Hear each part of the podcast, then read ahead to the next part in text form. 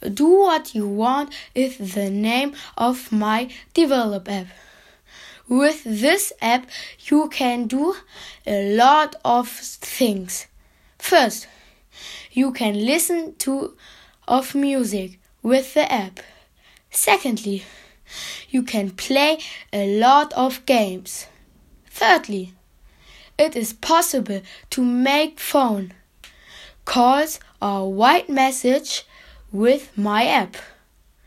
Last but not least, it is also an app to improve your health and stay sportive. To sum up, my app offers an extensive range with a lot of possibles. Get it?